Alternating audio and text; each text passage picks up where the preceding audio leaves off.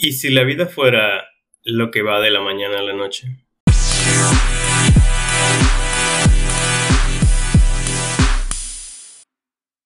Buen día, bienvenidos nuevamente a Talento con Valor. El día de hoy, siendo el episodio número 4, el tema será al final del camino en el duelo.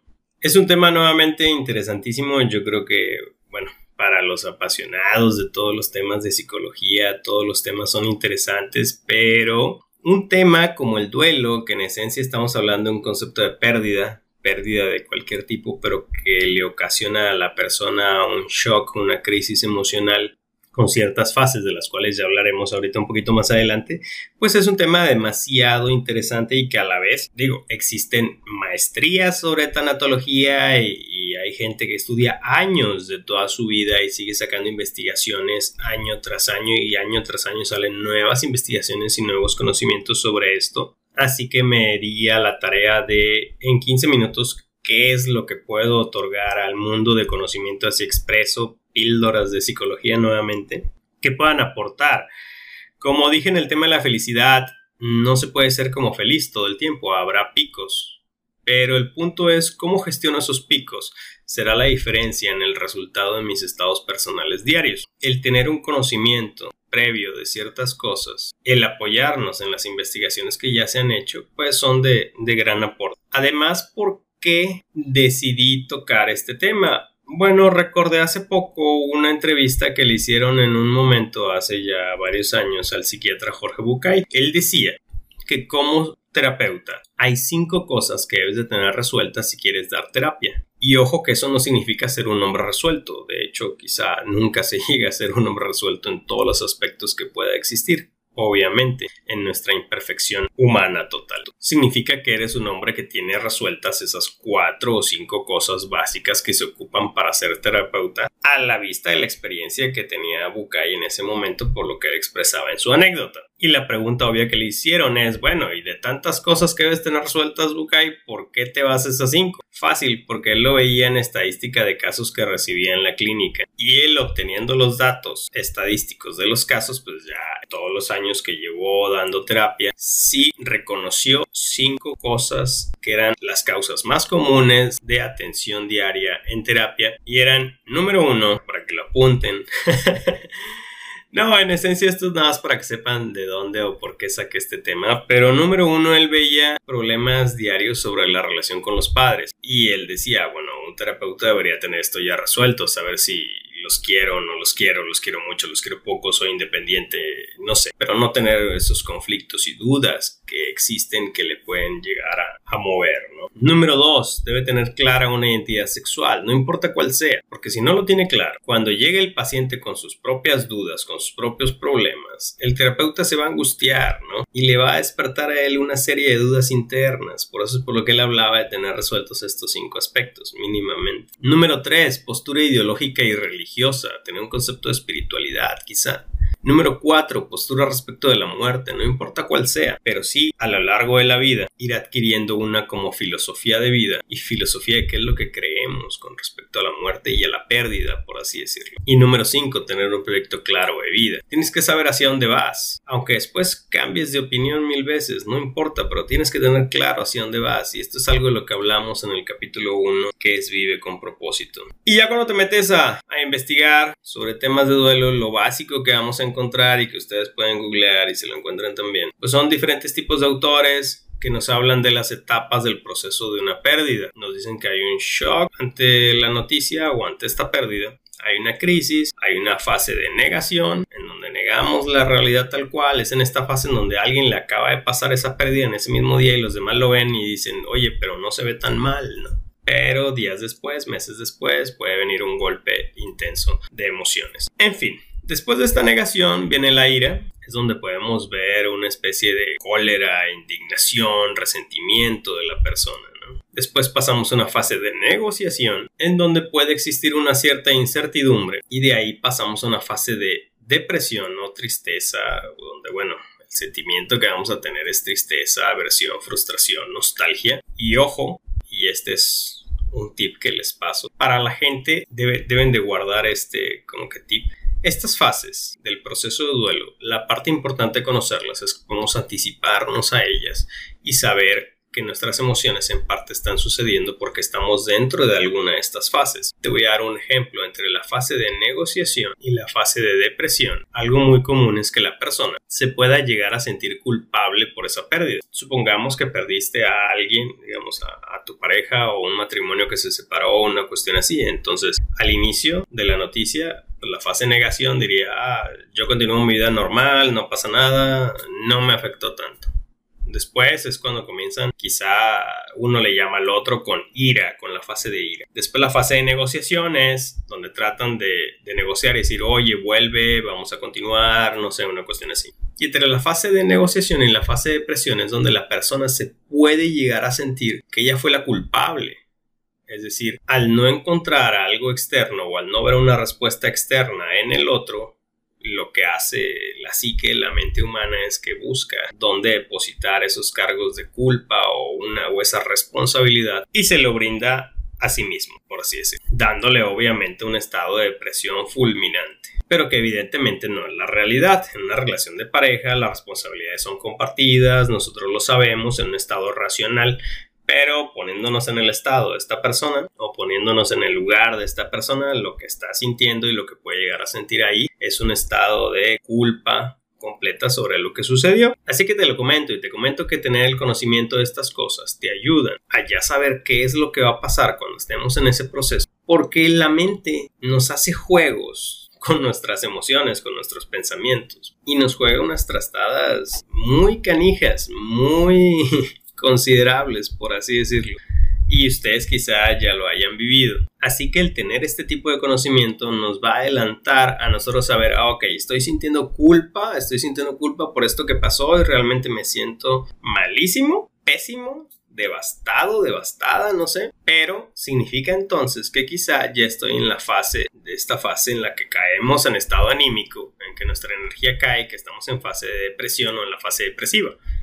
Después de aquí es un camino que puede llegar a la etapa de aceptación, donde ya tenemos un poco más de tranquilidad y vamos recuperando la confianza en hacer nuestro día a día nuevamente. Hasta aquí es lo que los autores de Kubler-Ross mencionan, por así decirlo. Otros autores nos dicen que no termina hasta que ya lleguemos a la fase de aprendizaje. Y yo coincido con ellos. Yo creo que de cada pérdida debes ir viendo qué es lo que nos está dejando de aprendizaje. Te voy a dar, por ejemplo, un caso real que es como es como lo tomaba Facundo Cabral, unas pérdidas importantísimas que tuvo en su vida. Facundo Cabral es el cantautor, filósofo de los 80s, 90s y que perdimos después de los 2000s. Pero pues en esencia un cantautor que anduvo por el mundo para los que lo conocieron. Entre sus últimas presentaciones también llegó a venir aquí a, a Monterrey. Fin del dato general o del paréntesis. Pero él menciona que en alguna ocasión yendo a tocar, creo que es a Harvard, si no doy la, la nota muy exacta, discúlpeme, estoy a pura memoria tratando de recordar la historia tal cual, pero ustedes la pueden buscar. Total, él fue a dar el, este concierto a Harvard y estaba en la misma ciudad con su entonces esposa y tenían una niña de dos años. Él había quedado con su esposa de, verse después del concierto para tomar un avión y pasar a la siguiente ciudad en donde debían de, de llegar para su trabajo, el siguiente evento y todo esto. Pero el concierto de Harvard sale tarde, toma un taxi y sale volando hacia el aeropuerto, casi casi. Durante su trayecto del concierto al aeropuerto, escucha en la radio, en el taxi, que hubo un accidente de avión, una catástrofe grande que nunca había pasado de esa manera. En esencia, un avión del aeropuerto salió y a los pocos kilómetros algo falló, así que él llega con todas las prisas. Él dice, jamás piensas que te vaya a tocar algo así ti, ¿no? Pero la vida en ocasiones es tan cruda y te lo muestra. De tal forma que él ve y entre la lista de nombres que tenía el aeropuerto de los fallecidos, los primeros nombres en la lista eran los de su esposa y su niña, de dos años. Y abajo una nota aclaratoria o la aclaración decía, pues todos perecieron menos Facundo Cabral, porque al parecer no hay registro de que haya subido al avión. Esto obviamente él al perder a las dos personas más importantes de su vida dentro de esta familia nuclear con la que él contaba, obviamente le causa una crisis y a lo que él menciona le causa una especie de autismo adquirido. Él se retira de, aspecto social por mucho tiempo y es donde si tú investigas algo sobre él es donde se comienza a ver un poco más desaliñado. Él dice que dejó de bañarse, dejó de hacer ciertas acciones que cualquiera como ciudadano las haría y se aleja del ámbito social y deja de hablar casi en su totalidad durante cinco años. Solamente para seguir viviendo sigue tocando en algunos lugares, pero ya no es lo mismo, el hombre está devastado. En uno de esos conciertos, mientras sigue trabajando, se encuentra con una chica que era, creo que estudiante de medicina o acababa de terminar medicina y le ofrece llevarlo a su casa para arreglarlo, bañarlo, que se rasure la barba porque ya estaba pésima, por así decirlo, que esté presentable. Y pues se van, lo llevan y ella lo atiende y le ayuda en todo. No pasó nada esa noche, por lo que él comenta, para quien tenga la duda. Pero pasa el tiempo y ellos comienzan una relación amorosa, ciertamente sí, es decir, ya comienzan a, salir y todo esto, él la lleva por todo el mundo, a los diferentes países. Facundo Cabral es alguien que se jacta de haber conocido quizá la mitad de los países sobre la faz de la Tierra. Pero llega un punto en donde Facundo dice, pues yo no quiero esto para ti, yo no quiero que tú me estés cuidando toda la vida, porque ciertamente Facundo sí le iba muchos años por delante. Así que dice, no, tú debes de tener tu vida, vivir tus cosas, no sé. Y ella se retira, se separan como relación, ella encuentra otra pareja, hace su vida nuevamente, tiene un hijo. Facundo Cabral nunca vuelve a hacer su vida con alguien más, así que no vuelve a tener hijos, pero sí le agarra mucha estima al hijo de esta chica una vez que nace y se hace su padrino, entiéndase, pues ese niño sería su hijado. Y se vuelve su adoración. Y Facundo cuenta en las entrevistas, dice, sabes, cada vez que lo veo se me ilumina la cara y realmente lo amo muchísimo y amo pasar tiempo con él. Y si pudiera hacer como, pues todo ese amor que no pudo colocar en su hija, pues trata en aras de lo posible o trataba en vida de colocarlo en este niño, en su hijado. Y le encantaba, le, le agradaba verlo sonreír y todo esto. Pero Facundo Cabral decía, fíjate qué extraña es la vida, ¿no? Es decir, veo a mi ahijado y me encanta, lo amo, pero para que él nazca en la línea de tiempo, mi esposa y mi niña tienen que fallecer en ese avión.